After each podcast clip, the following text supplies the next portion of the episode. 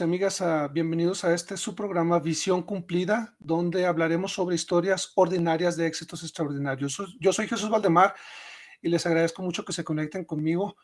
Ah, la intención de este programa es estar hablando sobre vidas que me han conmovido, que me han inspirado y a quienes yo admiro. Esta idea surgió hace algún tiempo cuando estuve leyendo un poco sobre la visión de los lamanitas que se dio hace algunos años y me sorprendió que cuando se dio en ese tiempo no podíamos encontrar profesionistas destacados entre los lamanitas, no habían tantos abogados, ni médicos, ni escritores, ni directores de cine, ni nada por el estilo. Y entonces empecé a darme la tarea, comenzando con mis amigos y conocidos, a encontrar personas que han hecho vidas destacadas en la vida profesional y que han mantenido un equilibrio en, en el resto de las áreas de su vida, ¿no? Ah, que tienen familias ejemplares o, o son destacados en su servicio en la iglesia. Y precisamente es este tipo de personas a quienes me gustaría entrevistar. El día de hoy me siento honrado porque un buen amigo mío con quien tuve la oportunidad de trabajar de cerca cuando escribí mi libro, él aceptó el, el ser el, el, ¿cómo decirlo?, el padrino de este programa, ser el primer entrevistado. A él lo conocí hace ya algunos años, desde que estaba en el Benemérito, y estuvimos juntos en la orquesta. Es un músico muy destacado. Él es productor de podcast. Ah, es, además de músico, es compositor y obviamente es eh, escritor y editor de libros. Entonces, por favor, den la, demos la bienvenida a un muy querido amigo, Rafael Vázquez Velázquez, más mejor conocido en las redes como R de la Lanza. ¿Quién es Rafael Vázquez Velázquez? Eh, si te pidieran una descripción de ti mismo, ¿qué nos, qué nos dirías? Uf, es difícil. Soy, soy, una persona muy compleja y no lo digo presumiéndolo, pero sí soy muy complejo. Um, creo, que, creo que parte de lo que es el desafío de todas las personas es encontrarse a sí mismos y pues básicamente yo creo que pues estoy también en ese mismo eh, esfuerzo. ¿Quién soy yo? Pues bueno, yo soy, soy un chico de la Ciudad de México, que, bueno, no, no tan chico, pero eh, de la Ciudad de México, que nació en una familia a la que le costaba trabajo tener hijos. soy el mayor, mis papás tuvieron que pasar casi cuatro años antes de poder, después de casarse, antes de poder concebirme y todavía fueron seis años más para que pudieran hacer mi hermano. Em, lo que estoy tratando de decir es que fuimos muy queridos, se nos dio, se nos dio mucho y una de las cosas que tuvimos eh, fue el Evangelio, fue la, bendición de gozar del Evangelio, aunque no desde chiquitos.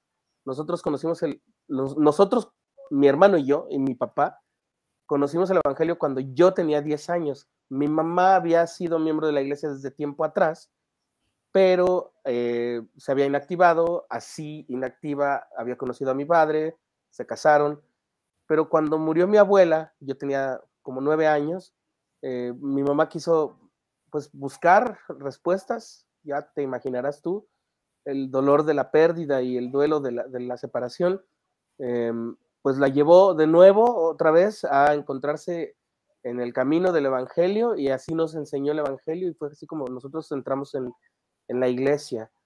Eh, y ha sido una gran bendición y desde entonces he, estado, he estado en la iglesia activo y he formado parte, participado de casi todos los programas que ha habido en, en la iglesia y yo considero todo eso una gran bendición. Y ahora, ¿cómo era la niñez de Rafa? Digo, antes y después de entrar a la iglesia, pero ¿cómo era tu niñez? ¿Eras porque es muy inteligente y de hecho he platicado contigo y con Cintia sobre los desafíos que eso conlleva, que no somos una sociedad preparada para, para aquellos que tienen un poquito más de, dotación de inteligencia, sobredotados o superdotados, no recuerdo cuál es el término, eh, tú me puedes ilustrar más, pero ¿qué tan difícil era tu, niñez? ¿Eras inquieto, no? ¿Alguna vagancia que me quieras platicar? ¿Cómo era yo? Yo era muy tranquilo y era, y era como dices tú, era alguien que, que, que se daba a notar por, por su inteligencia, aunque yo al principio creía que nada más era como una especie de capacidad de tener memoria. Eh, no lo digo de verdad, no lo digo ufanándome, pero ahora lo puedo decir con cierta felicidad, porque causaba problemas. El hecho de ser así como medio listón, medio un poquito más vivaracho que, que, otros, no necesariamente significaba que, que, tuviera muy buenas calificaciones, ¿no? Yo tuve muy buenas calificaciones durante toda la primaria porque mi madre se sentaba conmigo todos los días, todas las tardes, a hacer las tareas. Y tú sabes que México es un país en el que las, las tareas cuentan muchísimo. Cuando ya estuve en la secundaria, como yo fui en la tarde, mi mamá trabajaba, mis dos padres trabajaban en el turno normal de la, de la mañana, no podían estar conmigo, entonces yo pues bajé mucho mi rendimiento escolar. Sin embargo, hay cosas que aprendí en la, en la, secundaria que todavía las recuerdo con mucha nitidez y que luego les digo a mis, a mis hijos. Eh, y luego otras personas se quedan así como que, oye, ¿y dónde aprendiste eso? Pues si tú estudiaste literatura. No, pues lo aprendí en la secundaria, lo aprendí en la primaria, lo aprendí en la prepa. Sí ponía yo atención. Pero sí, pero sí era, sí era traviesón, ¿eh? ¿Sabes qué nos gustaba mucho? Me, gustaba mucho juntarme con gente que era, que era muy activa, muy, muy dinámica. Ah, teníamos esos juegos de ir a tocar los timbres y echarse a correr. Eso era genial. Eso era genial. Y luego teníamos esta regla de que íbamos varios, y entonces el, al que le tocaba tocar el timbre, tocaba, pero nadie podía echarse a correr hasta que soltara el timbre. Entonces tenías que esperarte ahí. Y a, veces uno se quedaba así pegado, así como pi, divirtiéndose a ver si se acercaba la persona a abrir. Y los otros tenían que aguantarse, no podían echarse a correr. Entonces, hasta que ya soltabas, ¡pum! Vámonos. Oye, Rafa, y digo, hoy en día usas un vocabulario muy elevado gracias a la literatura que, estudiaste y todo. ¿Así eras de chiquito? O sea, si, te hubieran agarrado, le hubieras echado un rollo mareador muy elevado para tu edad. Sí, sí, sí. Un día, un día me fui, mi, madre trabajaba en la, a ver, mi, mi, mamá trabajaba en el telégrafo allá en el centro de la ciudad, a pesar de que nosotros vivíamos en el sur. Entonces, para estar cerca de mí, me inscribió en una escuela cerca de su trabajo. Sin embargo, por muy cerca que estaba, teníamos que tomar un transporte. Ella iba por mí. Pero yo aprendí rápido a, hacer ese viajecito desde mi escuela hasta su oficina. No siempre lo hacía solo, pero en una de esas veces me subí, era una combi, y me puse a platicar con los pasajeros de cosas que habíamos hecho en la escuela. Yo tenía como unos, ¿qué? 8, 9 años. Y total que me bajé una calle después, porque estaba yo de lo lindo platicando con, la gente, ¿no? Entonces, eso de, ser este parlanchín, y yo creo que también este, pues el vocabulario, el vocabulario, fíjate que sí le debo a mi carrera y a todas las, a todas las lecturas enriquecerlo, pero yo creo que que era así desde antes. Pasa algo, pasó algo muy chistoso cuando mi, niño, el mayor, era muy, muy chiquito. Él decía neumático en lugar de decir llanta. Y ve tú a saber dónde lo había escuchado. En algún lugar lo escuchó y decidió que decía neumático. Y para todo el neumático, el neumático, el neumático. No, o sea, él, él seleccionaba eso, ¿no? Y entonces yo decía, ah, mira, nada más, esta película ya la vi. Ahora sí, ahora sí que hijo de tigre eh, pintito, ¿no? sí. Ahora, digo, pasas esta niñez, eh, te bautizas en la iglesia, gracias a, digo, después de una situación tan difícil con el fallecimiento de tu abuelita y gracias a que tu mamá decide regresar a, aquello que había conocido antes, y entonces entras al benemérito, donde vives tu juventud. Y si te conozco bien, creo que el benemérito ha marcado tu vida este, en muchas maneras. Platícame un poco, Rafa, ¿qué fue el Benemérito para ti? Ah, ¿Qué ha significado? Y, qué recuerdos tienes de, esta maravillosa escuela donde fuimos, compañeros y convivimos juntos?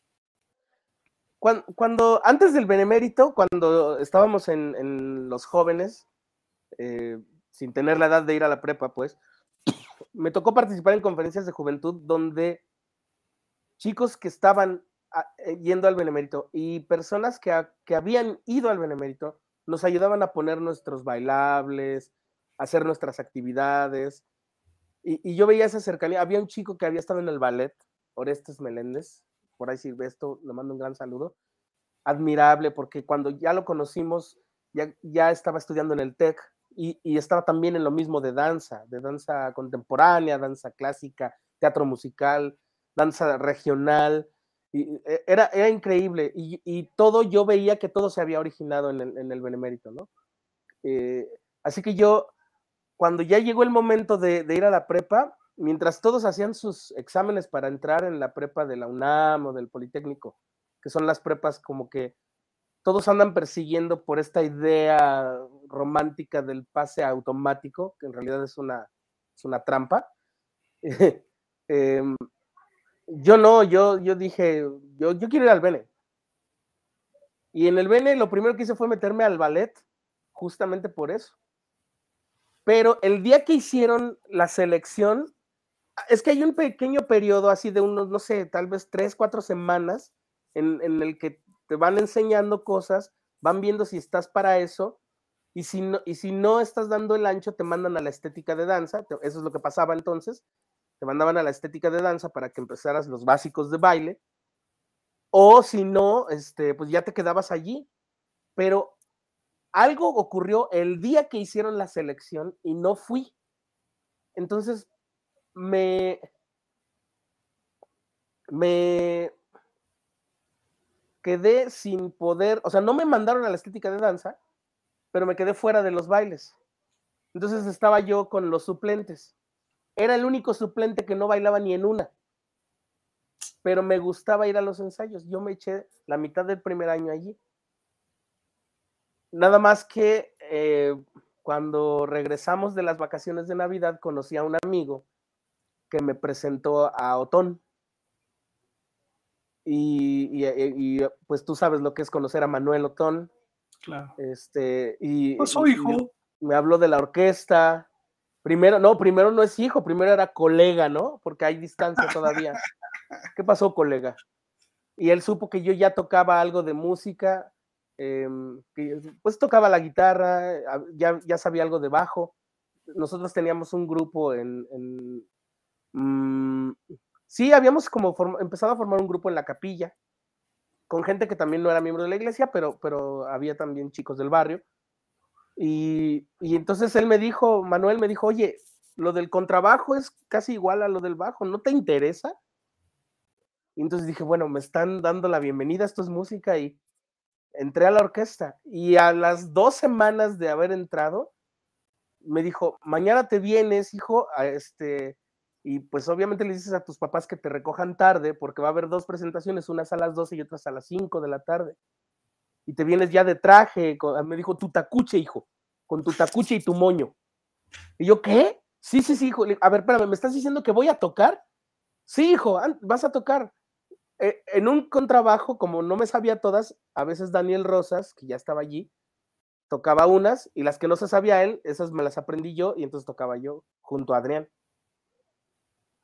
Fíjate, Adrián Ramírez, que, sí. que ha y la orquesta fue... Sí, sí, Adrián Ramírez, que es notabilísimo, un, un, guitarrista pues de primer nivel y todo eso. Es, esto es la explicación de cómo entré yo a la orquesta. Pues la orquesta se volvió mi, mi refugio. Fue mi, ahora, fue el lugar. Y, y, la ventaja de la orquesta, Rafa, que yo ya no la viví porque yo al final pues me regresé a mi, a mi tierra natal, a Chihuahua pero es que te permitía seguir formando parte de la orquesta aún siendo exalumno del Benemérito.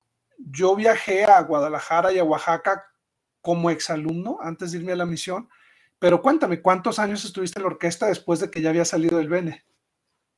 Todos.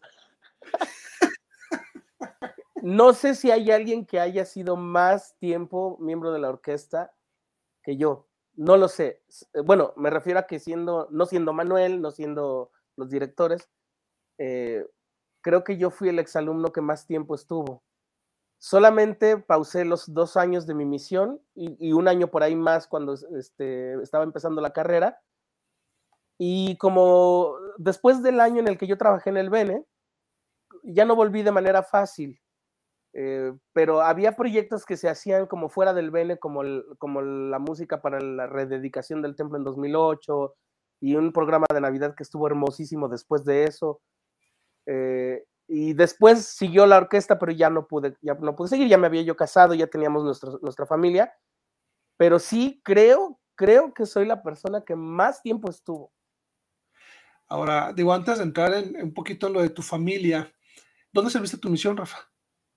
En Sonora, la misión México Hermosillo, sí. Ok, o sea que aprendiste a comer las tortillas de harina y la carne, buenos cortes norteños y la comida. Yo era flaco. la, la, comida de Marta en Sonora es muy famosa. Mm. estudiaste tu carrera en la UNAM. Es una universidad bien complicada. No es fácil entrar. No es fácil salir. Es fácil quedarte ahí. pudiste haberte quedado 20 años si quisieras, pero realmente es admirable porque sigue siendo, a, pesar de, de, las universidades privadas y todo su esfuerzo, la UNAM sigue siendo un parteaguas en la educación en México y en Latinoamérica.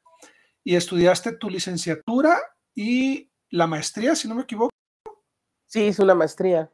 Platícame, por favor, un poquito, Rafa, ¿qué fue en los estudios? ¿Por qué literatura? ¿Qué significó para ti la UNAM? ¿Pros, contras? Eh, me gustaría escucharlo. Bueno, cuando yo estaba en área, eh, yo intenté, hice el examen para la UNAM. No, sé si, no sé si tú recuerdas, seguramente lo harás, porque las personas que se iban a quedar en el DF, eh, intentaban hacer su, examen para la UNAM, ahí mismo como que gestionaban su, registro y, casi casi hasta les tocaban juntitos, porque como eran números casi consecutivos, iban juntos. Yo recuerdo mucho eso. Y yo intenté entrar en la UNAM para medicina. Yo quería ser neurocirujano. Y me quedé a dos puntos nada más, porque yo, yo no había llevado materias del área 2, a mí me habían mandado al área 4. Una de las cosas que, no me gustaban del BNE, hay, hay, muchas cosas que yo siempre critiqué del BNE porque siento que lastimaban un poco la autoestima de los chicos. Y una de las, de las, las dos cosas que, de las que quiero hablar ahorita eran, la primera era que yo tuve que, yo tuve que quedarme un año fuera porque reprobé muchas materias durante segundo año eh, pues por distraerme, por estar de loco y también porque iba a la orquesta y no salía de ahí. me, decía, me decía Rubén Darío, que en paz descanse. En paz descanse. Eh, me decía Rubén Darío, oye, este Rafael, este, todas estas horas que estás aquí no te las podemos justificar, nada más son las de tu horario de la estética, ¿eh? Yo sí, no hay problema. Yo nada más entraba a las clases que me gustaban. Anatomía, cuando estaba el profesor Pedro, y que cuando dejó de estar el profesor Pedro ya no entraba yo. Eh, y otras, o sea, estuve como muy descarriado todo ese año, reprobé siete materias y tuve que irlas pagando durante un año. Que no escuchen el podcast tus hijos. Que no escuchen el podcast mis hijos. Este... que luego va a ser difícil que los pongas en cintura cuando entren a la prepa. no, pues bueno, pues imagínate. Pero, pero cuando, cuando mi preocupación en realidad no era tardarme tanto, sino que me fueran a mandar al área 4. Y ahí recuerdo que Luis Fernando Ríos me dijo, no, no te preocupes, si tú pasas bien tus materias, sobre todo las de biología y química, pues si pides el área 2, te vamos al área 2. Cuernos. Mintió con toda la alevosía y la ventaja y me puso en el área 4. Fue lindo, em, no me disgustó, pero eh, yo no tuve cálculo Ahora todas las áreas tienen cálculo, pero en ese tiempo no. Yo no tuve cálculo y, esas, esas preguntas que fallé, que eran nada más dos, eran de cálculo. Me dolió mucho, Chuy. Me dolió mucho. La única vez que yo he llorado por un fracaso escolar fue la vez que no me quedé en la UNAM. Y no quería volverlo a vivir. Cuando regresé de la misión, em, pues bueno, mis papás me dijeron, nosotros no vamos a poderte pagar una educación privada, o sea, vas a tener que esforzarte y, entrar en la escuela pública. Así que yo dije, bueno, vamos a tratar de asegurar lo más que se pueda es, eh, el lugar. Y entonces busqué una opción de carrera que no tuviera la demanda que tenía medicina o derecho o contaduría y que me gustara. Y me acordé de que mi tío abuelo Samuel de la Lanza, es decir, hermano de mi abuela, eh, había, era doctor en letras clásicas y era una persona que a mí me, caía muy bien. mi mamá y yo nos lo llegamos a encontrar mucho en el transporte público y esas pláticas eran, eran formidables, era, era una persona interesantísima y, y, y, a mí me gustaba mucho la idea de ser como él un poco. Entonces, ella, mi mamá me decía, pues es que es lo que estudió, es lo que estudió. Así que dije, bueno, a ver, vamos a ver el programa de clásicas. Y entonces, pues ya, terminé de enamorarme, ¿no? Mitología, historia antigua de Grecia y de Roma, latín y griego, toda la, toda la carrera. Dije, va, de aquí soy, esto me gusta. Sin tener mucha idea de lo que pueda pasar después, pero dije, así tengo un lugar en la universidad y, y me formo y no me arriesgo a quedar fuera. Y mira cómo el destino te fue llevando, digo, desde lo que fue un fracaso o algo doloroso en tu juventud hasta el deseo de entrar a la UNAM y escoger esa carrera en particular.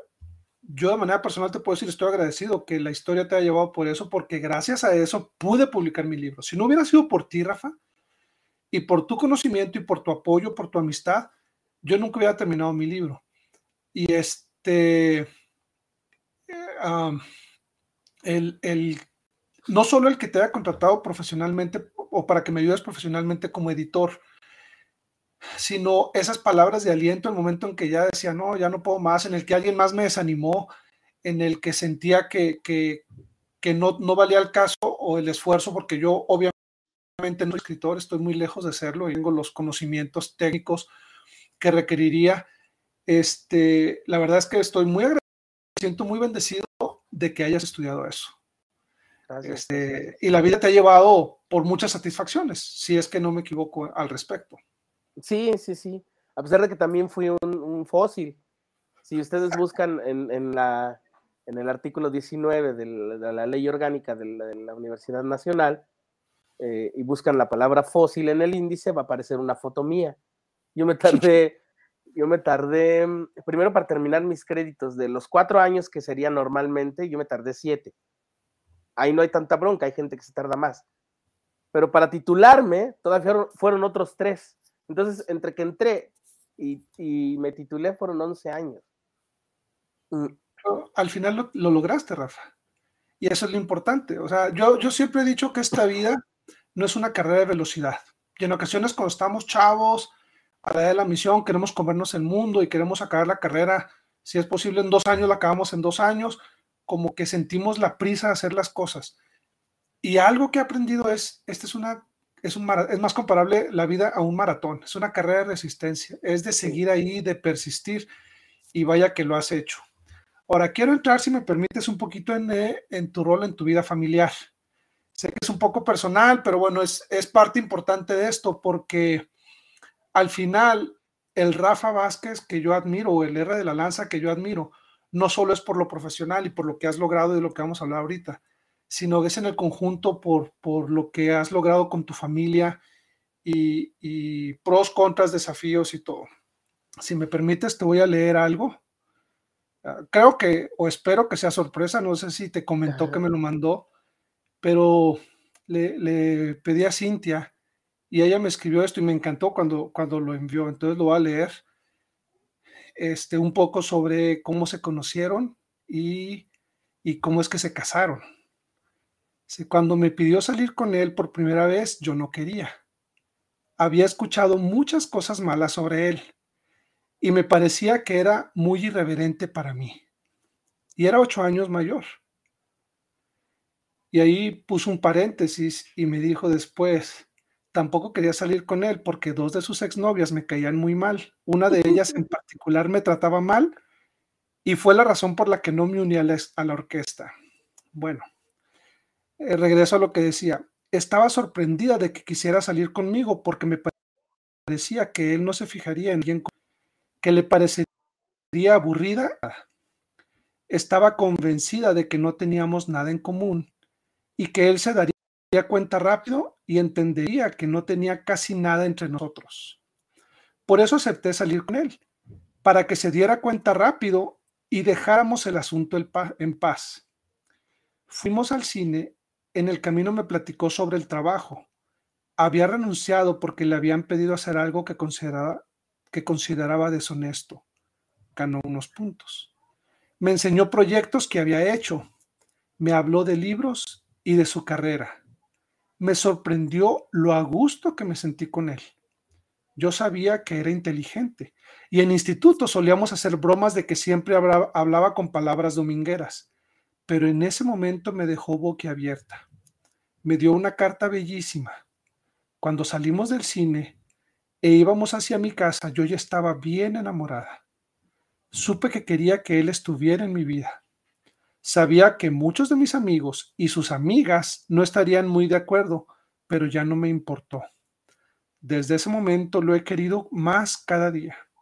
Resultó que sí teníamos cosas en común, que él cumplía todo lo que había soñado y aunque hemos tenido muchísimos desafíos, he sido muy feliz a su lado. Cuando salí ese día con él, nunca me imaginé que mi felicidad pudiera estar a su lado. Close quote, como dirían las autoridades. Eso es lo que me platicó Cintia sobre esa primera cita, mi Rafa, y, y cómo lo que ella consideraba imposible se hizo posible gracias a, a que supiste llegarle a su corazón. Platícame de eso, Rafa. ¿Qué ha sido Cintia? ¿Qué ha sido tu familia? Sabes que cuando le di esa carta y le pregunté, ¿qué te parece? Me dijo, bien, no, me dijo eso que, está ahí en el texto.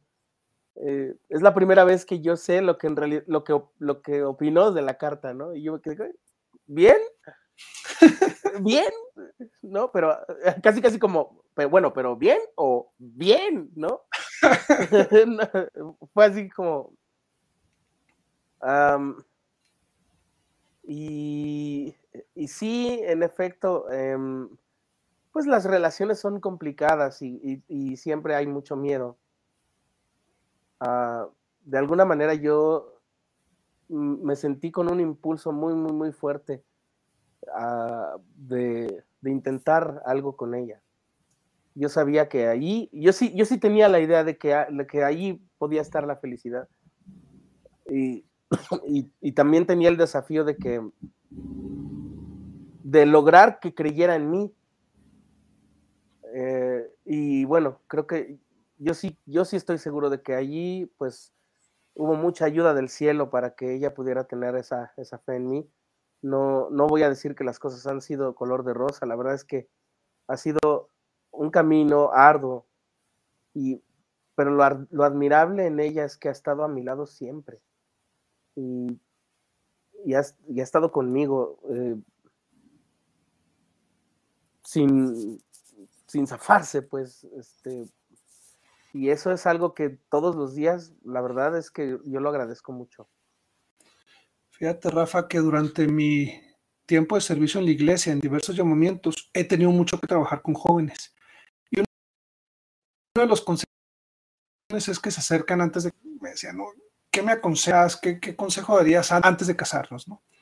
Y algo que yo siempre he dicho, hoy en día las mujeres son muy independientes, son muy inteligentes más que nosotros, son muy profesionales en lo que hagan. Literalmente ya no nos necesitan.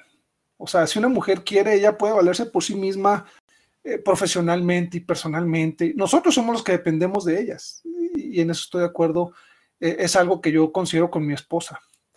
Algo que yo siempre les he dicho es, para que el matrimonio perdure, la mujer tiene que admirar al hombre. Porque ellas son valiosísimas, o sea, son mejores que nosotros prácticamente en todo. Entonces tiene que haber algo que ella cuando voltea a ver a su esposo le admire. No importa qué. Lo habrá quienes admiren que él tiene mucha lana, bueno, ya es cada quien, va. Habrá quienes admiren que es un hombre muy espiritual, que es un hombre muy inteligente, que, que escribe muy bonito, que lee muy bonito, que es muy simpático, que está muy guapo. Cada, cada mujer tendrá sus propias razones. Pero si, si la mujer logra admirar a su esposo, entonces es más fácil que perdure. Y al revés también. Ah, bueno, no, claro, claro. Este, y es un momento importante que haya, pero para nosotros es más fácil que les admiremos, Rafa. O sea. Sí, bueno. Y, y algo que esto en Cintia es que ella es una mujer muy capaz, muy profesional. La he visto trabajar a tu lado. Este, pero yo percibo cuánto te admira. Y eso, Rafa, es, valiosísimo. Sí, es, una, es una, ese es un ingrediente que, mira, esto es muy difícil de expresar porque en realidad no es algo que yo haya logrado por mí mismo, ¿no? Eh, es, es, justamente la parte, la parte de la que depende que ella esté conmigo siempre. Por supuesto, tiene que ver con las cosas que hago yo, pero, pero, es, una, pero es una decisión de ella siempre. Eh, en cualquier momento esa decisión podría cambiar. Así que todos los días en las que no cambia, yo, pues la verdad es que yo primero la admiro y luego lo agradezco, porque sé que tampoco todos los días será igual de fácil decidir quedarse. No lo ha sido. Eh, te voy a contar algo rápidamente sobre lo de, lo de la irreverencia que, te decía. ya ves que te dice ahí que es que yo pensaba que era muy irreverente.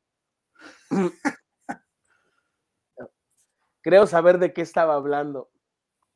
Eh, ahí en instituto, en el instituto de, antes era el Instituto Copilco, porque pues está en la colonia Copilco, pero ahora se le llama el Instituto Churubusco, eh, había, un, había un futbolito, como supongo debe haber en todos, en muchos institutos, ¿no? Billar, futbolito, mesa de ping pong. y ahí en el futbolito nos poníamos a jugar, a ella le gusta mucho el futbolito. Y yo llegaba con, tú sabes que yo soy eh, Coca-Colero, que a mí me encanta la Coca-Cola.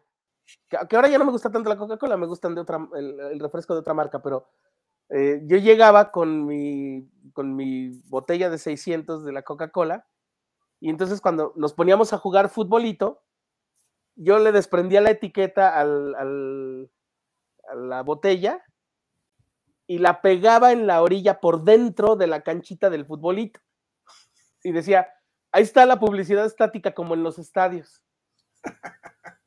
Y ella hacía unos corajes, los arrancaba y decía, ¿cómo crees? ¿Quién sabe qué? No, no, no, no, no, no, no, esto no, esto no, y los quitaba. Y luego, pues, ¿qué, qué tiene de malo? Ni, ni estorbaba ni nada, nada más ahí estaba puesto.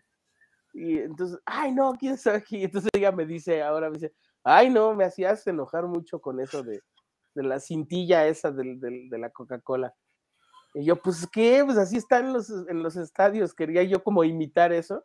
Y, le daba mucha, mucha, bueno, le daba risa, pero también decía que eso era como que, ay, era como, decía, era como llegar y decir, yo hago las cosas a mi modo, ¿no?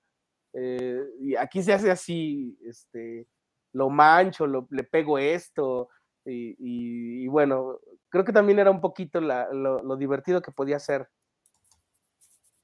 Está bien, ay, y así estoy seguro que eras de ocurrente para otras cosas, Rafa. Digo, siempre lo ha sido. Esta hora, platícame, Rafa, tu vida profesional. altibajos, lo sabemos, nos hemos conocido ya de algunos años, pero estoy seguro de que muchos que nos escuchan, tu voz se les hace sumamente conocida. Entonces, quiero que platiques todo lo, que haces y cómo te lleva a, ese famoso podcast que, supiste hacer trascender por, por algunos años y los proyectos que estás haciendo ahorita. Te dejo el, micrófono abierto para que platiques de tu vida profesional, el antes, durante, después y lo que estás haciendo actualmente. Bueno, mi primera parte de la vida profesional, que es casi como 15 años, es fácil decir. Yo empecé cuando estaba en cuarto semestre, empecé a dar clases en secundaria y luego en prepa. Y así me la eché, te digo, como 10, 15 años. Pero ya después eh, quise hacer un giro hacia, hacia lo editorial, me quise volcar un poquito hacia los libros. y, bueno, la verdad es que crecí como bastante rápido. Em, tuve, una experiencia muy linda con un escritor chileno que, que se llama Alberto Fuguet. Él escribió un libro muy interesante que parodiaba eh, parodiaba un poquito una, situación con, el escritor Carlos Fuentes y su hijo. Obviamente tenía que ser parodia porque había circunstancias ahí medio raras, medio chistosas y medio críticas. Y el librote también hablaba pues sobre, la, sobre, una relación homosexual muy fuerte, etcétera, etcétera. Y sobre el boom, de el boom latinoamericano. Es decir, me me llamó más por lo, de lo de Carlos Fuentes, lo del boom latinoamericano, lo de la crítica, lo de la parodia. Y, lo leí y busqué entrevistarlo. Yo no trabajaba en ningún medio pero busqué entrevistarlo, lo contacté por Twitter, le dije, oye, supe que vas a venir a México a presentar tu libro. Eh, ¿Estarías dispuesta a que te entreviste? Me, dice, ¿de qué medio eres? Le dije, no, yo soy independiente, voy a ver en dónde coloco la entrevista. Y a él le gustó mucho esa idea. Pero a la mera hora no pudo venir en la fecha en la que estaba primera, primero acordado. Y me dijo, lo hacemos en, en línea. Platicamos como por cuatro horas, Chuy. Wow. Fueron como dos horas en la mañana. Luego me dijo, espérame, quiero seguir platicando contigo. Fue a hacer algunas cosas, regresamos todavía otras dos horas. Fue, fue una plática muy interesante. Eh, terminó él a veces, eh, eh, a veces él era el que me estaba entrevistando a mí. Era mi primera entrevista. Yo no era, yo no soy periodista cultural de, de formación así, este, de educación formal ya puedo serlo porque he tomado cursos, porque tuve experiencia con la revista de Gandhi, porque todo eso, pero yo en ese momento estaba muy, muy pollo. Total que pude colocar el, artículo en septiembre de 2016, el mismo año que, salió, o 2000, sí, 16, que salió el Eusis, la novela. Ahorita quiero que me platiques más sobre el final, pero sí, sí, este, uno de los más grandes logros. Sí, y pues lo, la pusieron en Excelsior, en el periódico Excelsior.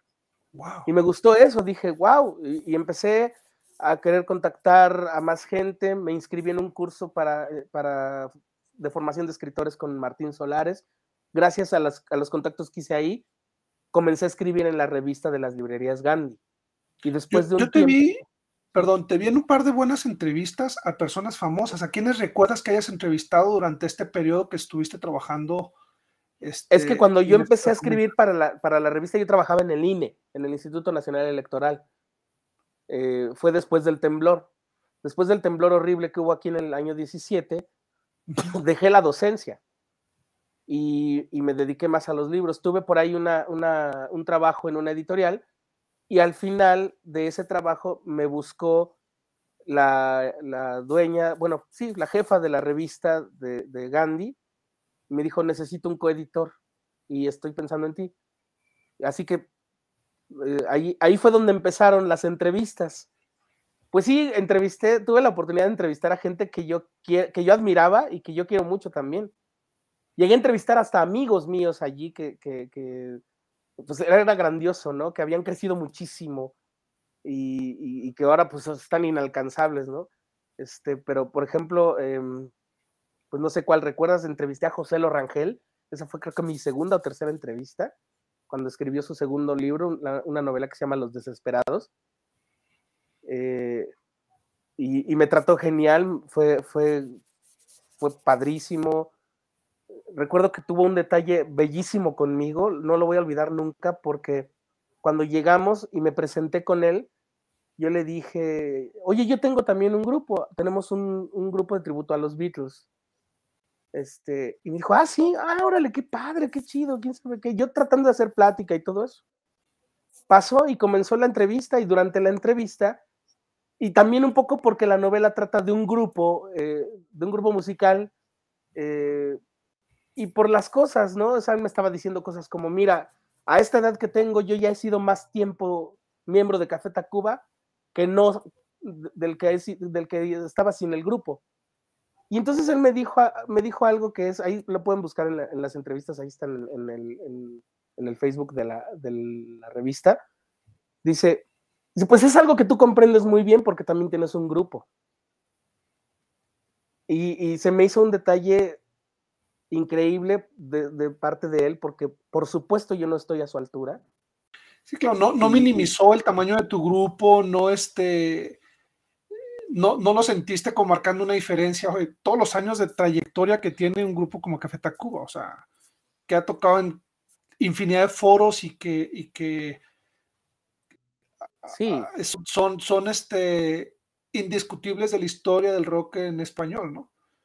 Wow eso. También, también Alberto Lati me trató de una manera increíble. Eh, vio lo nervioso que estaba. Yo ya lo admiraba desde antes. Pasó algo muy chistoso. A Lati yo lo, por, supuesto, casi todos lo conocen porque es periodista deportivo. Pero también saben que es un periodista con un corte muy cultural. Sin embargo, en esa ocasión había escrito una novela que no tenía nada que ver con deporte. Formidable la novela, increíble, de un nivel, de un nivel sobresaliente. Pero yo estaba nervioso por, por estar, estar platicando con él.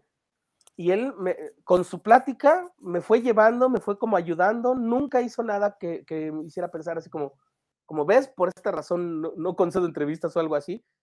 No, me, me trató súper bien, e incluso contestó a las preguntas más, este, no sé, un poquito, unas preguntas como que más ociosas que yo, que yo de repente le hacía, ¿no? Eh, digo, es que le pregunté que a, que a qué equipo le iba. Eh, yo no lo sabía, debía saberlo desde antes. Y me dijo que a las Chivas y que al Real Madrid. Entonces, eh, bueno, con mucha, con mucha paciencia, muy, afable y, y, me hizo sentir muy cómodo. La mayoría de todos ellos fueron así. Y tuve, y tuve una, conforme fue pasando el tiempo, empecé a tener feedback, empecé a tener retroalimentación. Me firmaban, me, me comenzaban a firmar los libros que, que leía, diciéndome que había sido una entrevista muy bella, una entrevista bonita, una entrevista grata. Eh, les gustaba mucho que yo, aunque fuera, aunque a veces no me diera tiempo de leerlo todo, que me hubiera dado el tiempo de leer todo lo que se pudiera. Eh, y, y, empecé a tener, te digo, este, este como sentimiento de que, wow, es cálido hablar con, con este chico de la revista de, de Gandhi. Y, y, y, creo que me llevo eso. Me llevo, pues, sí, hablé con mucha gente. ¿Te acuerdas del difícil de creer? Tuviste esa entrevista en vivo, creo, ¿no? Sí. La de Sergio Sepúlveda. Esa entrevista la hizo él solo, o sea, no, casi casi él se, se, proponía la es pregunta. Un personaje sí, sí, en sí. sí mismo, ¿no? Y ahora, por ejemplo, tú sabes que a mí me gustan mucho los libros de superación, a ti no te gustaban tanto, pero te tocó entrevistar también a Jordi. A Jordi, que es alguien que yo admiro mucho, o sea, su estilo de hacer entrevistas ha trascendido y ahorita tiene un programa que, que tiene un éxito tuvo.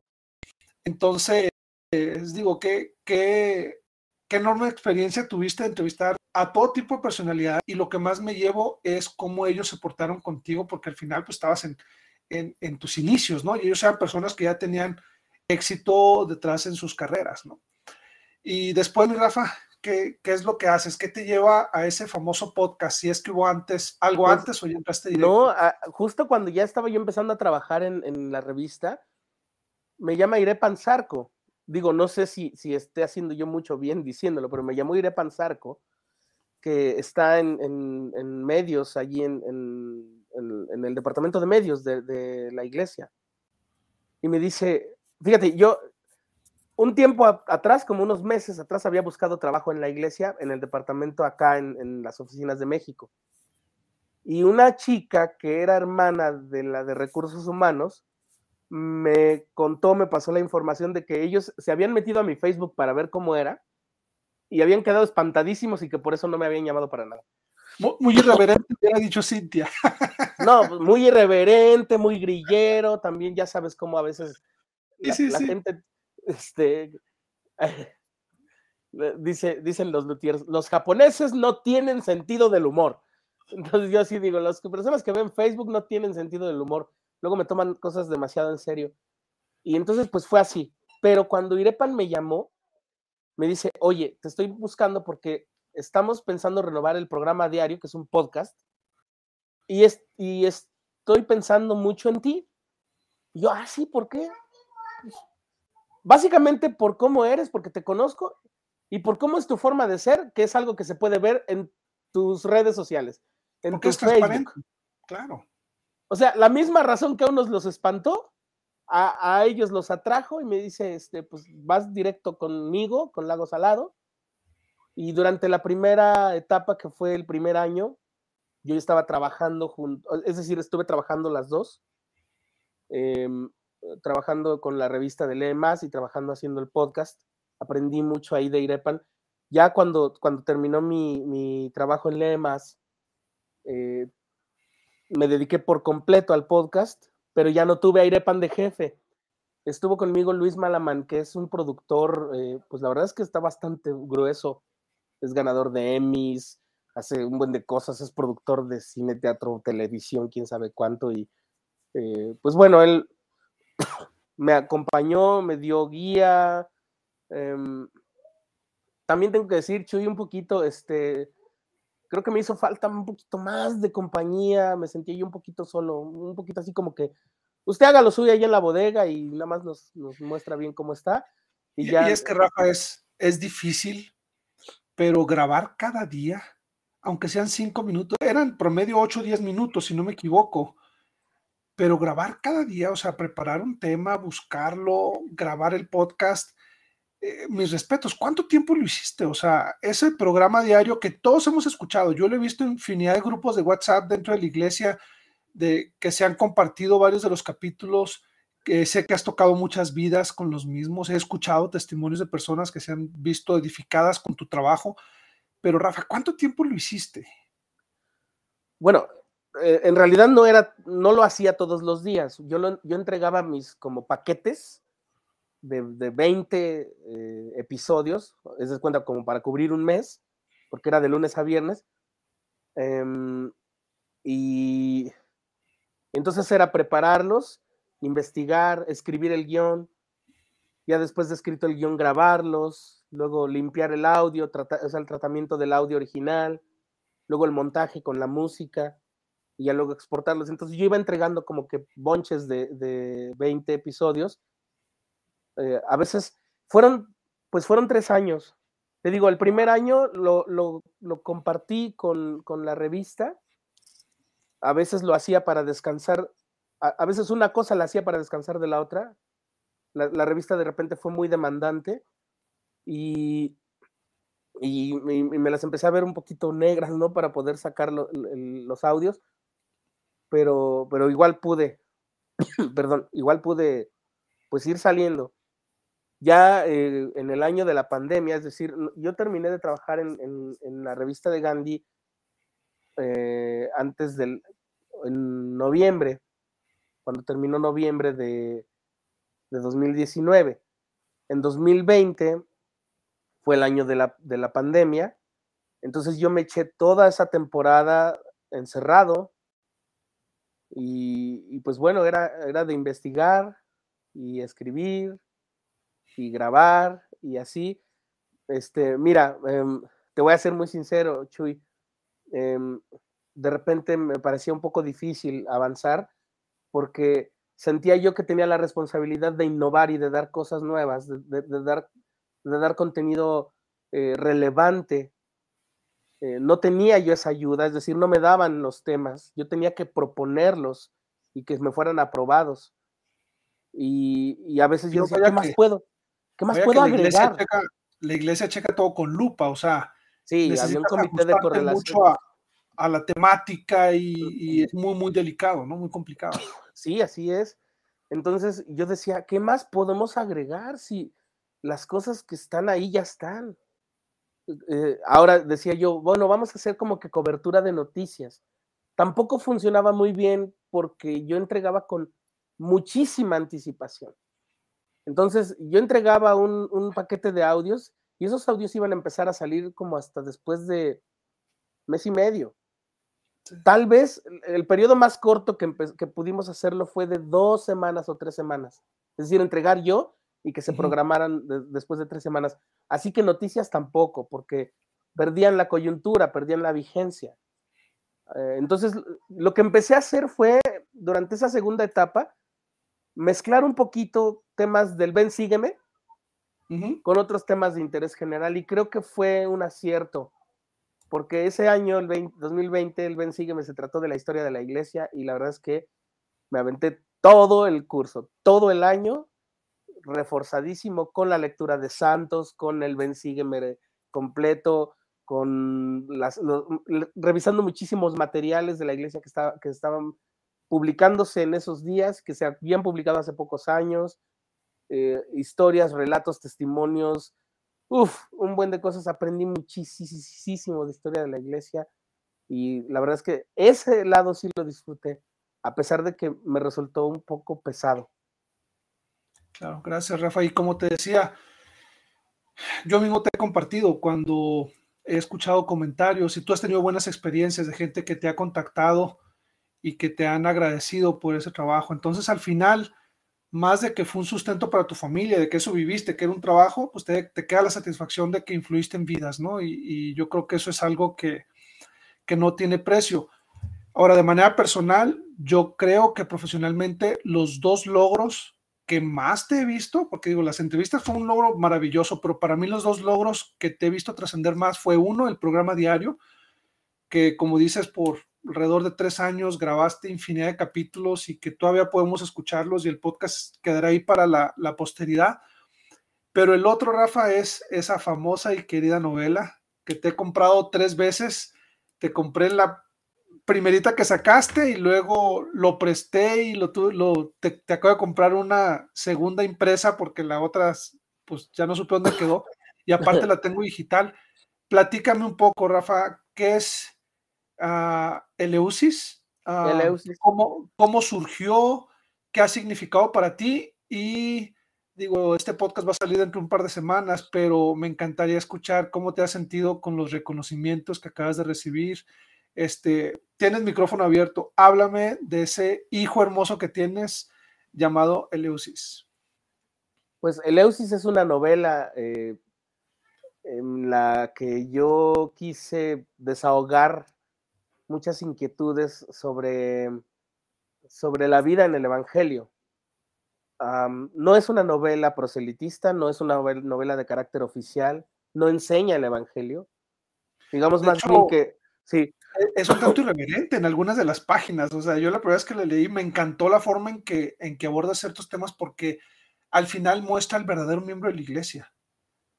O sea, lo que realmente somos y que en ocasiones callamos y queremos disimular. Eso me encantó, Rafa. Perdón, es, perdón. Es como, sí, no, tienes razón. De eso se trataba. Es de, era un poquito desnudar el, el, el la vivencia, eh, así como, así, ubicas que todo el mundo tiene esta idea de que en Facebook todo es perfecto. Bueno, ahora ya no tanto en Facebook. En Facebook la gente también es un poquito medio mala onda.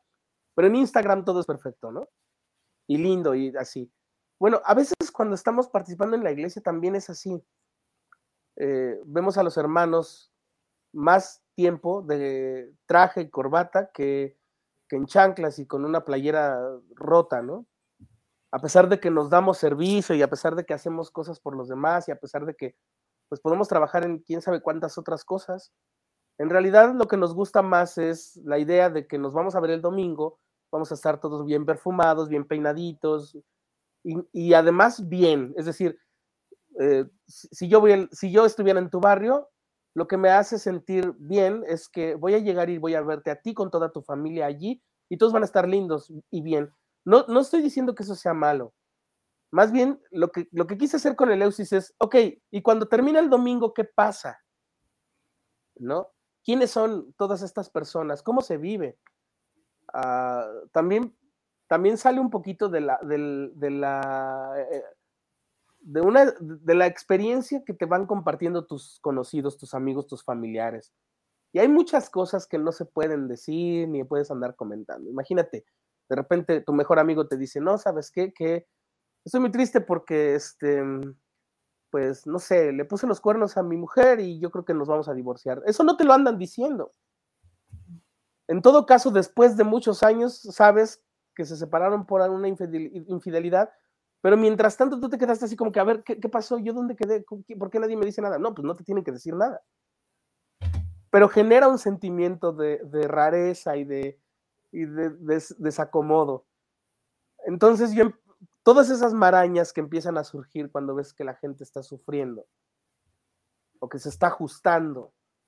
Eh, de ahí sale el Eusis, de ahí sale. Entonces, eh, cuando, ese viaje, embargo, ese viaje generacional que haces también es maravilloso porque te va llevando y, y yo en ocasiones me tenía que regresar, bueno, ¿de quién estamos hablando y en qué momento histórico estamos? Es, es sorprendente, o sea, no es una novela que puedas leer rápidamente, es una novela que se disfruta, que tienes que regresar, que tienes que atar cabos. Eso me encantó.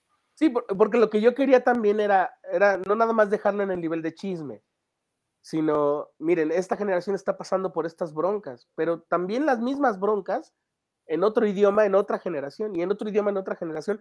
Y entonces dije, ah, lo que podemos hacer también es menciones que un poquito hagan como relación, yo le digo parodia, aunque luego no les gusta mucho a los gringos porque eso tiene que ver con, con irreverencia justo, eh, más bien como que recreen la historia de la iglesia. Entonces por ahí puse eventos importantes de la historia de la iglesia en México. que era la llegada de Melitón González, Trejo, que era la formación de grupos de, barrios fuertes allí en Hidalgo, que era la, el asunto de la revolución y un eco allí, una especie de eco y de recreación de lo que vivieron los Monroy. Em, y, bueno, también ahí utilicé el ambiente para recrear un poquito uno de mis autores más admirados, que fue Gabriel García Márquez. Sí, cuando mis editoras, bueno, cuando el equipo de, las chicas que estaban aprendiendo edición eh, bajo la, tutela de Gerardo Kloss, que es el editor del, libro, eh, me dijeron que había dos cosas que notaban, que, eh, que escribía como Milan Kundera y que había partes que se parecían a Cien años de soledad. Y yo dije, bien, entonces lo logré, está genial. Esa era la idea. Gracias, gracias, es la idea, qué bueno. Digo, a lo mejor decían, no, pues lo copió igual, pero en realidad yo digo, bien, bien, lo logré. Ojalá que lo haya logrado con como un homenaje, ¿no? Y, ayer justamente estaba platicando, bueno, ayer eh, tuve la fortuna de que la novela fuera premiada por la Asociación para las Letras Mormonas, que es una, una asociación muy interesante que se dedica a buscar la literatura con temática de sud, está en Estados Unidos, es, está en inglés, Association for Mormon Letters, y cuando descubrieron la novela, eso fue hace poquitos meses, y dijeron, ¿por qué no sabíamos nada de esto? Y entonces empezaron a buscar más producción en español y en otras lenguas que no fueran en el inglés, y metieron como para quedar al, parejo, las metieron en, los premios de este año, y resultó ganadora eh, Eleusis en, novela en novela. Y también la, la, obra de otro amigo que es, que es uruguayo, que son que es este, ficción, pero ficción corta, es, también resultó premiada. Y ayer justamente le estaba yo diciendo al, que estaba presidiendo la mesa donde, donde se dio a conocer la premiación que, que disfruté mucho la parte donde hago este, este como que recreación de lo de la revolución. Ten, ahí esos personajes sí surgen, porque mira, los personajes del, que se acercan al presente, como Fernanda y tal vez hasta Sandra, que son más o menos como de nuestra edad, y, y, Fernanda sería como, como nuestros hijos o tal vez un poquito más grandes, em, e, ellos surgen mucho de nuestra experiencia aquí. Se parecen mucho a ti y a mí y a, nuestros amigos. Pero, pero estos personajes de la época de la revolución, de una época que, que ni siquiera está como que bien fija en, el, la geografía, surgieron en, la fantasía real, o sea, llegaron y se instalaron allí y se comportaron con sus propias, eh, por sus propios fueros, tienen su propia personalidad y, fue maravilloso verlos hablarme, e, escucharlos, decirme, no, es que yo soy así, yo voy para acá, yo hago esto, yo esto y lo otro y lo otro, y desarrollé un cariño increíble por ellos, especialmente por el líder, por el patriarca de la, de la familia, que es Mónico Rosales, eh, y porque además él eh, bueno, él este, vive casi al final de su vida, vive una experiencia espiritual hermosa. Lean la novela y, hace que todo valga la pena para él. Y en fin, este, vamos, tuve, tuve muchísimas experiencias pequeñas y grandes al escribir este libro y al verlo publicado. Hoy en día lo pueden encontrar este, todavía de manera digital en, en Amazon. ¿Dónde más lo pueden encontrar, Rafa, para aquellos que quieran leerlo? Por ahora, nada más. Casi, bueno, si alguien quiere un libro impreso, yo tengo... pocos, ¿no? Tal vez, si, si, si, digo 20, son muchos. Ok. Eh, y es ¿Vas a sacar una segunda edición, me imagino? pues no sé, si lo piden, pues a lo mejor sí. Eh, es que em, este primer tiraje ya no podía estar en tiendas porque mm, te piden una cantidad mínima. Entonces ya está, como ya son muy poquitos, ya no puede estar en tiendas. Entonces yo, si alguien quiere, pues puede contactarme a mí y yo se lo hago llegar. Eh, este, eh, ¿qué vendrá después? Pues no sé, tal vez yo quisiera ver y esperar si hay alguna propuesta para, para publicarla, para sacarla yo de la, de la, de la porque ahora lo que, lo que tenemos es esta edición fue algo parecido entre la publicación independiente y la, publicación con editorial, algo en medio de las dos cosas. Entonces yo estaría esperando ver si hay alguna oferta de un sello para ver si la puede publicar después, ahora que ya es una novela premiada, aunque sea por un nicho, pero, pero ya tiene ese... No, es un, nicho tan chiquito, o sea, son, son millones de miembros de la iglesia que puedan hacerles interesante. Eh, lo curioso es que la novela no es solo para miembros de la iglesia, se disfruta mucho y, y, quizá a muchos miembros ni siquiera les guste tanto, o sea, puede ser hasta un poco polémica cuando la lean y digan, ay, ¿cómo es posible que hayan publicado esto, no? Entonces... Y sí la han leído, ¿eh? Y han sido buenos los, los, las reseñas, o sea, sí ha, habido gente que no es miembro ni, ni para nada y, lo ha recibido bastante bien. Te voy a decir por qué. Creo que porque yo traté de asegurarme de que, de que primero no fuera proselitista. Es decir, no le estoy enseñando a nadie. Hay una, hay una frase que en la descripción que hicieron ayer me gustó mucho. Dice, a pesar de que muestra muchas cosas y hay muchas, muchas decisiones cuestionables con respecto al Evangelio de, de los personajes de la novela, en la novela nunca se emite un juicio moral sobre ninguno de ellos. ¿No? O sea, entonces no estoy como aleccionando, no, no se trata de eso. Es, y, además lo que trataba yo de hacer es, y por eso tiene una introducción tan erudita, lo estábamos comentando hace rato, es una introducción filosófica que también es un modelo que tomé de, Milan Kundera. Él, abre su novela La insoportable levedad del ser con un asunto sobre Nietzsche y el, eterno retorno. Es todo el primer capítulo. Eh, entonces yo hice algo parecido, ¿no? Poner el, dilema filosófico que es el asunto entre el espíritu y la materia. Y, lo voy recordando en, varios puntos de la novela para que no se nos olvide que no estamos ni, diciendo puro chisme, ni enjuiciando a los personajes, ni tampoco estamos como que queriendo aleccionar a la gente. Estamos como, más bien como dirimiendo un, un problema de la humanidad que es ¿qué somos más, espíritu o materia? ¿Por qué nos dejamos guiar más por esto o por lo otro?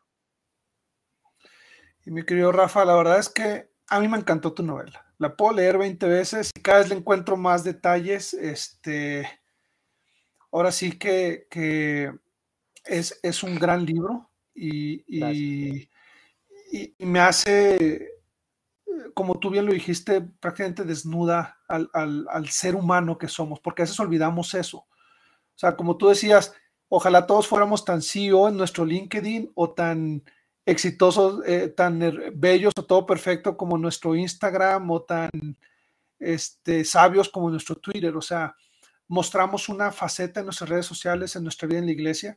Y lo que me, me gusta de tu novela es, es que logras eso, mostrar que somos, somos eso, somos seres humanos, somos combinación de, de, materia, somos, somos energía y, al final todos nos, nos, nos este, yo siento que nos juzgamos muy duro y me gusta que tu libro nos enseña a eso, a que, a que ese, ese, juzgar no nos lleva a nada.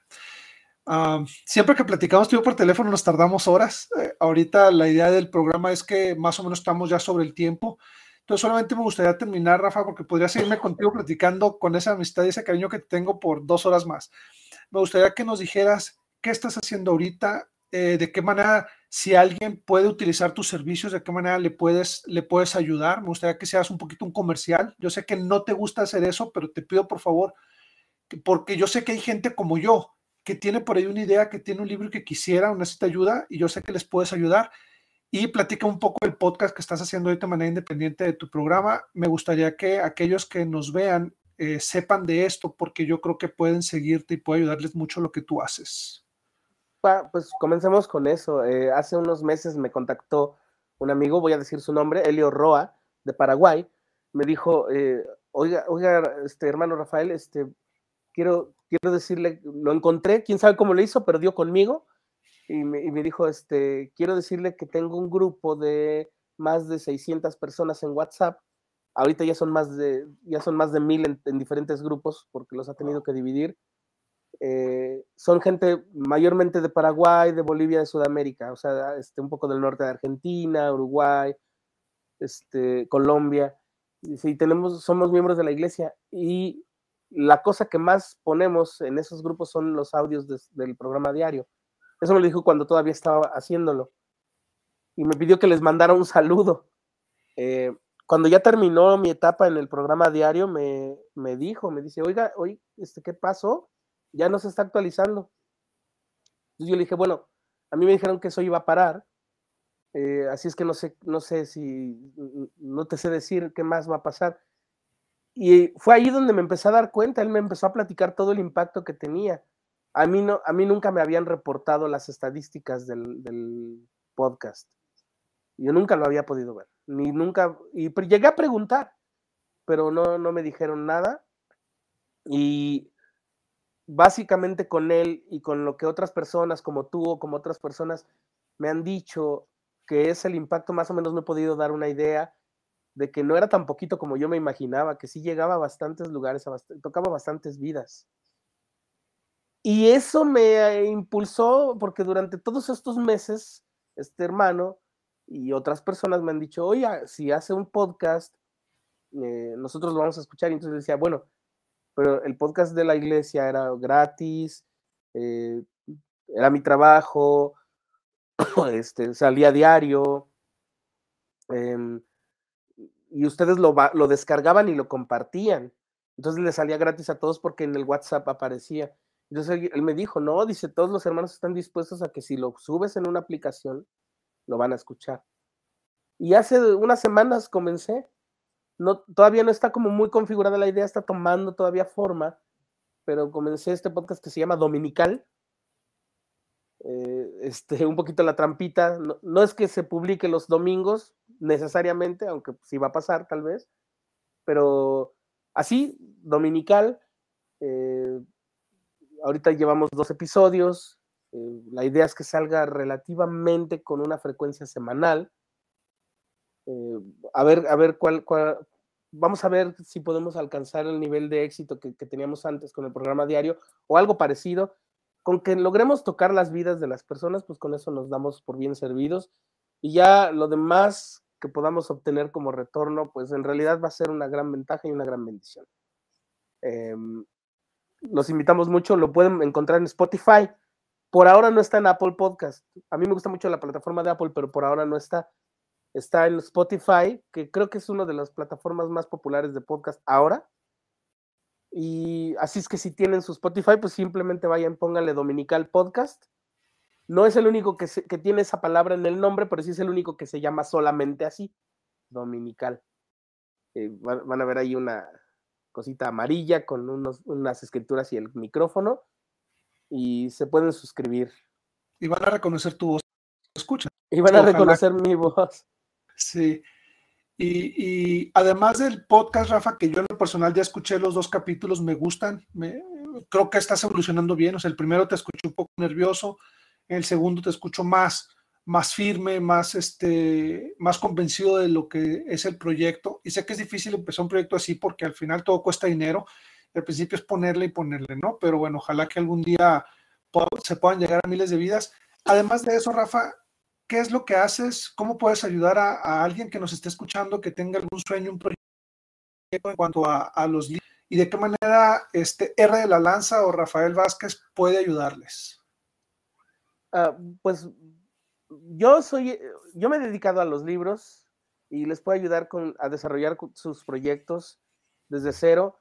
Em, miren, les, eh, les tengo que hacer como una especie de disclaimer muchas personas me buscan y me dicen, oye, ¿cómo le puedo hacer para, para publicar mi libro? Y siento que están esperando una respuesta que es muy breve, mucho, muy breve y muy complaciente y cómoda. Eh, me, da, la impresión a veces de que la respuesta que buscan se parece a, ah, está muy bien, este, a ver, déjame verlo. Sí, ándale, está bien, ve a, imprimirlo y con eso vas a tener mucho éxito. Eh, tú ya viste que no, es, que no es así de sencillo pero tampoco es una montaña que, mover este, de una sola vez. Y, de verdad ni siquiera es una montaña. A veces nada más es un pequeño montículo que hay que estar moviendo eh, con una palita. Es decir, si hay que exponerse a trabajar y hay que tener mucha paciencia. hay veces que los textos llegan ya muy bien logrados, son las menos veces. Y, que yo lo leo y que digo, wow, este texto qué bárbaro, ¿qué, ¿cómo lo hiciste? ¿A poco lo hiciste tú? Pero la mayoría de los textos son como lo salen a todos, que nadie, que nadie te diga que un texto salió a la primera ya siendo formidable, ¿eh? Eso es mentira. Es como, es como si alguien a la primera le saliera el arroz. O sea, no, no va a pasar. Eh, Em, entonces, no sean, no sean injustos consigo mismos, esto es lo que yo les diría. Cuando, si, si nosotros les podemos ayudar, porque además Cintia es diseñadora editorial, entonces hacemos un equipo para poderles ayudar a, sacar sus proyectos de libros. Em, Cintia también este, tiene una, una agencia eh, que es de, de, desarrollo de marca, de marca personal, de marca institucional, de, de, branding, de marketing, de marketing digital, de publicidad, y ahí mismo metemos los servicios editoriales, etcétera, etcétera. La agencia se llama Ulterior, ulterior.mx, ahí nos pueden encontrar y pueden preguntar por todas estas cosas. Um, si necesitan, pues, si, si, ya le saben más a lo de los libros, eh, vas, nos vamos a entender muchísimo más rápido. Y, y, bueno, yo les diría que si quieren entrar en la aventura de publicar un libro, lo hagan y se dediquen realmente a eso.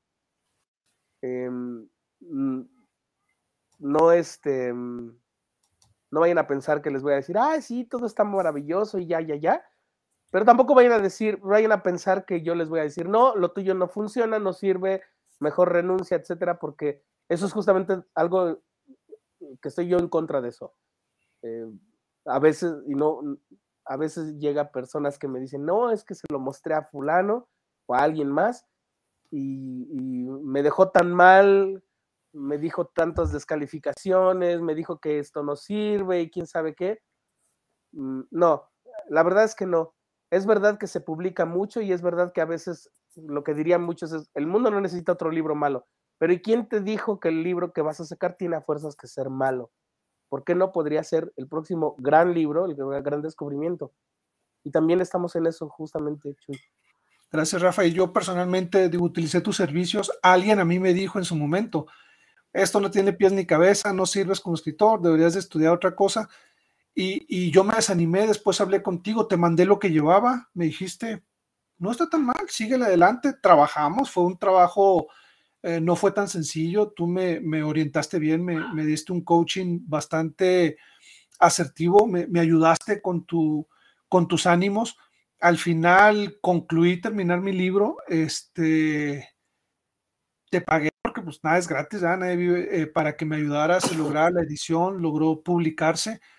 Y a veces podría pensar uno, ay, fue un fracaso porque se vendieron muy poquitos o muy poca gente pero cuando alguien, yo creo que similar a lo que pasaba en tu podcast, cuando alguien se ha acercado conmigo y me ha dicho muchas gracias por tu libro, me ayudó mucho, eh, entonces yo, yo pienso valió la pena. O sea, valió la pena las horas porque no lo hice por, eh, para hacerme rico de un libro, o sea, lo hice porque quería compartir algo. Y hace poco tiempo una vendedora se acercó conmigo y salió el tema de, de los libros de entes que han influido y ella me dijo, eh, salió, le enseñé mi libro, me dijo, ese libro me cambió la vida. Entonces me dijo que su gerente de ventas se los había regalado, a mí me pidió unos libros dedicados. Ella vende Royal Prestige, entonces le estaba comprando yo algunas ollas adicionales a las que ya tenemos. Y me dijo, el gerente de ventas me regaló uno de esos libros que yo le regalé dedicados a él porque él me lo pidió. Y me dijo, y me cambió la vida. Dice, ahorita me dedico a las ventas tiempo completo y me está yendo súper bien gracias a lo que recibí en ese libro. Entonces, ese momento, Rafa, digo, te lo comparto porque tú fuiste parte de eso, me, motivó mucho, me cambió la vida y, te agradezco mucho porque sin ti no, hubiera salido. Eh, comparto tus redes sociales, mi querido Rafa, lo pueden encontrar en Facebook como R de la Lanza. Sé que también estás en Twitter, en Instagram. Este, sabes Con el mismo nombre. Sí, sí, sí, o sea, nada más busquen R de la lanza. Hay algunos por ahí que le quieren piratear, pero al final solo hay uno original. Han de ser este familiares, ¿eh? Han de ser familiares. Yo encontré uno y casi le eché pleito. Oye, ¿tú por qué pones R de la lanza? Si ese es de, mi compa Rafa. Ah, sí. Ah. Han de ser familiares. Luego te platicaré este eso. Es, es, una historia también muy bella. Este, Nas, te quiero reiterar, te tengo mucho cariño, eh, mucha admiración por tu, por tu vida profesional, por tu vida personal. Gracias por ser ese amigo y ese ejemplo que eres. Y ojalá que aquellos que nos escuchan, que me hacen el honor de, seguir este programa, este primer capítulo y que espero eh, sea el primero de muchos, eh, nos hagan el favor de seguirte, de contactarte, de agradecerte porque sé que tienes mucho que dar. Eh, tienes mucho que dar, puedes aportar en muchas vidas y ojalá que por ahí esté el escritor todavía cohibido que, que sienta que y que puedas hacer por él lo que hiciste por mí. ¿Algo más que quieras decir para despedirnos, mi querido Rafa? Nada, te agradezco muchísimo todo lo que has hecho por mí. Pero bueno, te mando un fuerte abrazo, gracias por, ser el, el, ahora sí que el padrino de este programa, por aceptar ser el primer invitado. Y, este, y estoy seguro de que después de que haya estado aquí presente, podremos tener entrevistas muy exitosas y llegar a la vida de muchas personas. Te mando un fuerte abrazo, mi Rafa. Saludos a, a Cintia, a toda tu familia y sabes cuánto cariño te tengo. Muchísimas gracias. Gracias, Hasta luego.